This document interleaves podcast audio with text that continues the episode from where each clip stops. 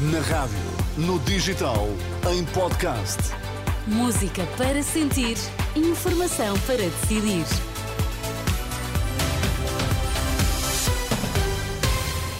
No arranque da edição das 5, os destaques deste sábado. Boa tarde.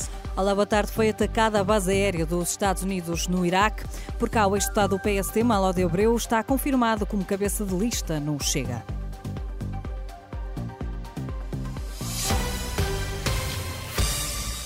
A base aérea dos Estados Unidos no Iraque foi atacada, de acordo com a agência de notícias France Press, que cita uma fonte da defesa dos Estados Unidos da América. Foram disparados contra a base aérea pelo menos uma dúzia de mísseis.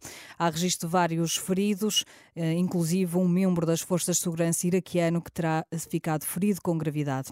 No Médio Oriente, ainda este sábado, um ataque em Damasco, na Síria, fez pelo menos 10 mortos, entre eles cinco militares iranianos. De acordo com Al Jazeera, o Irão associa o ataque a Israel e classifica-o como uma tentativa de gerar mais instabilidade na região. Por cá, as autoridades estão a investigar a morte de uma bebê de um mês que terá sofrido esta manhã uma paragem cardiorrespiratória quando estava em casa da avó, em Vila de Hervedosa, no distrito de Viseu. Foi chamada à Polícia Judiciária. O corpo vai ser autopsiado no Instituto de Medicina Legal, em Vila Real. Em Lisboa decorre o 5 Congresso dos Jornalistas. Esta tarde esteve em debate o financiamento do jornalismo audiovisual. Para o diretor da Renascença, a imposição legal das rádios passarem, a, a 30, passarem 30% de música portuguesa devia ter uma compensação por parte do Estado. Pedro Leal diz que esta poderia ser uma medida para fazer face à crise de sustentabilidade nos média. A rádio tem uma imposição legal. Nós temos que passar 30% de música portuguesa. Se isto é mais ou menos fácil para a Antena 1 e para a Renascença, que são rádios generalistas que podem ir mais para a música portuguesa, para outras rádios não é assim tão fácil. Imaginem que este 30% era um apoio direto do Estado, porque aqui não é um apoio direto. Era uma obrigação que o Estado tinha que pagar. O que é que faria hoje diferente à TCF, por exemplo?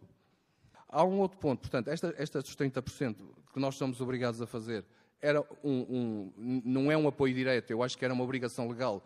Se nos obrigam a ter um determinado comportamento, devia vir a compensação a seguir. Na sessão Financiamento do Jornalismo Audiovisual, em que participaram cinco diretores de rádios e televisões, Pedro Leal disse ainda estar de acordo com a proposta de cada cidadão, que cada cidadão possa consignar 0,5% do IRS ao jornalismo, desde que se assegure que esse apoio não concorre com o que é dado de forma semelhante ao setor social. Pedro Leal, diretor da Renascença, participou na sessão Financiamento do Jornalismo Audiovisual, onde participaram mais cinco diretores de rádios e televisões, como António José Teixeira da RTP, Mário Galego da RTP, RTP, Nuno Santos da TVI e Ricardo Costa da SIC. O ex-deputado do PSD, Malo de Abreu, está confirmado como um dos cabeças de lista do Chega. Esta tarde, em conferência de imprensa, André Ventura anunciou o nome de António, de António Abreu como número um na lista pelo círculo eleitoral fora da Europa. Eu gostava de confirmar que enderecei um convite formal ao deputado António Malo de Abreu para encabeçar a lista do Chega no círculo fora da Europa. E depois da aproximação e da discussão dos pontos que eram fundamentais, o deputado António Malo de Abreu aceitou integrar a lista do Chega no círculo fora da Europa. Manuel de Abreu é confirmado na lista do Chega depois de, no passado dia 11, um dia depois de deixar a bancada do PSD, ter rejeitado essa possibilidade.